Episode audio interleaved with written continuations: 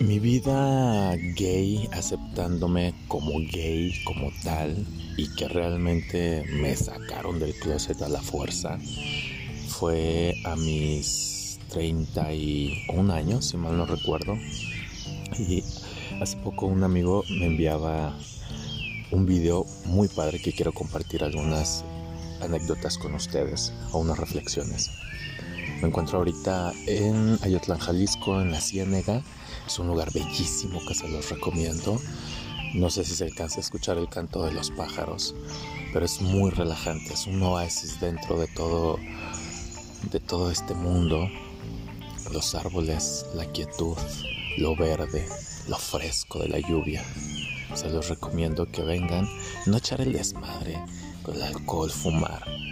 Que vengan solos, se sienten y disfruten de ustedes mismos, porque la mejor compañía que siempre van a tener son ustedes. Entonces aprendan a convivir con ustedes mismos.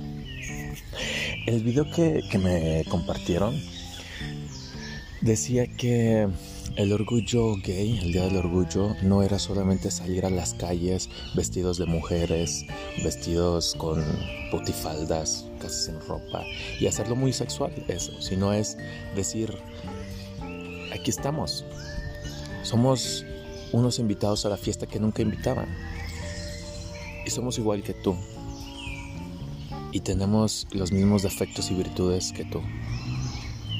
Pero muchas veces, y eh, con esto yo me quedo, me quedo con todo, dice, desarrollamos una, una personalidad falsa para que no nos peguen, no nos señalen, no nos digan, no nos hagan. Y es cierto.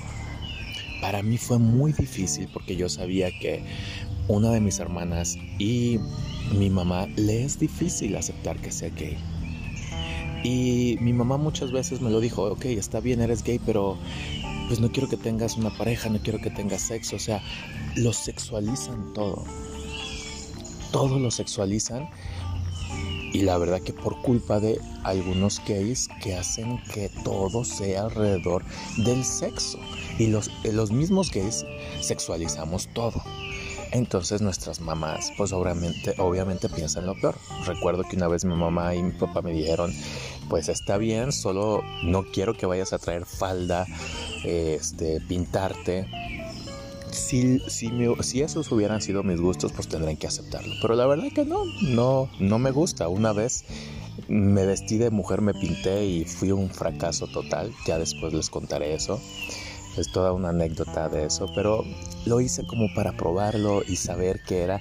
No me gustó, no es algo que me interesa. Y respeto a los que hacen. Y que es todo un arte los que hacen eso, que se pintan se ponen tacones, vestidos, mis respetos. Pero entonces, ¿por qué desarrollamos una, una personalidad falsa para evitar que nos señalen? Porque en la misma familia, y siempre ese es el miedo, que en la familia nos señalen. Yo a mis treinta y tantos años fue cuando realmente pues ya decidí si alguien me preguntaba que si era gay, pues en primera, ¿qué te importa? O lo que se ve no se pregunta. Porque fui siempre de esa idea. Porque tengo que explicarte si soy gay cuando yo no te ando preguntando si te gusta que te cojan de perrito o si tú eres bien puta y te coges con todo mundo, ¿sabes? Ese tipo de cosas, pero bueno, nuestra sociedad las necesita y tenemos que darle una explicación. Entonces durante esos 30 años, pues van generándose traumas ahí decía, ¿quién me va a devolver esa oportunidad de tener mi primer amor? ¿Quién me va a devolver esa oportunidad de conocer mi, sexualidad responsablemente? Porque no se hablan de temas tan importantes como las enfermedades de transmisión sexual.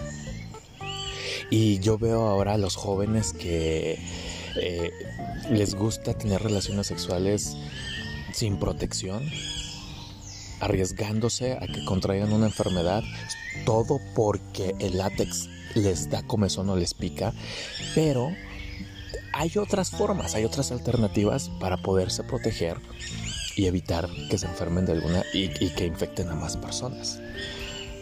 Esa educación sexual que si tú hubieras sido normal o heterosexual, te la dan también a medias, no creas que te la dan muy bien. Y esos amores yo, yo muchas veces he tenido las ganas de poderle decir a mi mamá, hace poco no tenía hambre, duré como un par de semanas que no tenía hambre y no tenía hambre, y me dijo, bueno, ¿qué tienes? ¿Por qué no traes tanta hambre? Tenía unas ganas de decirle, mamá, me rompieron el corazón y no tengo nada de hambre porque traigo el corazón roto, pero yo sé que si te platico vas a llorar y vas a decir no. Y porque lo he intentado hablar contigo y siempre es Dios alrededor y la iglesia y cosas muy tajantes que castran. Entonces, ¿qué pasa con esa educación? ¿Qué pasa con ese desahogo que quieres platicarle a tu mamá, a, tu papá y, que no saben ellos cómo tomar el tema? Por eso el Día del Orgullo de verdad que es, no es una fiesta sexual, es una fiesta de decir, aquí estamos y somos tan normales como tú tenemos los mismos sentimientos como tú.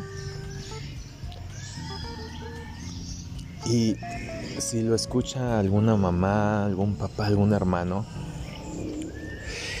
de verdad que es bien difícil un amigo decía, si yo volviera a nacer no elegiría ser gay. Claro que no, yo sí elegiría volver a ser gay, pero tendría los huevos de enfrentar ya a mi familia, tendría los huevos de poder buscar y, hacer cosas que, que antes me daban mucho miedo y por el que dirá no lo hacía.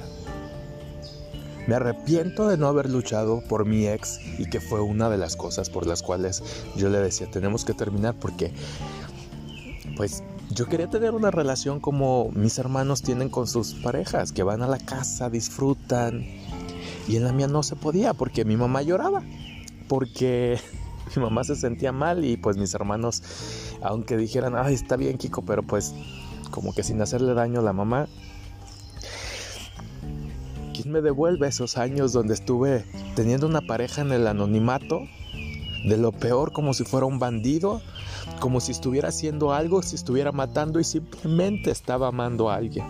Solo y simplemente estaba amando a alguien.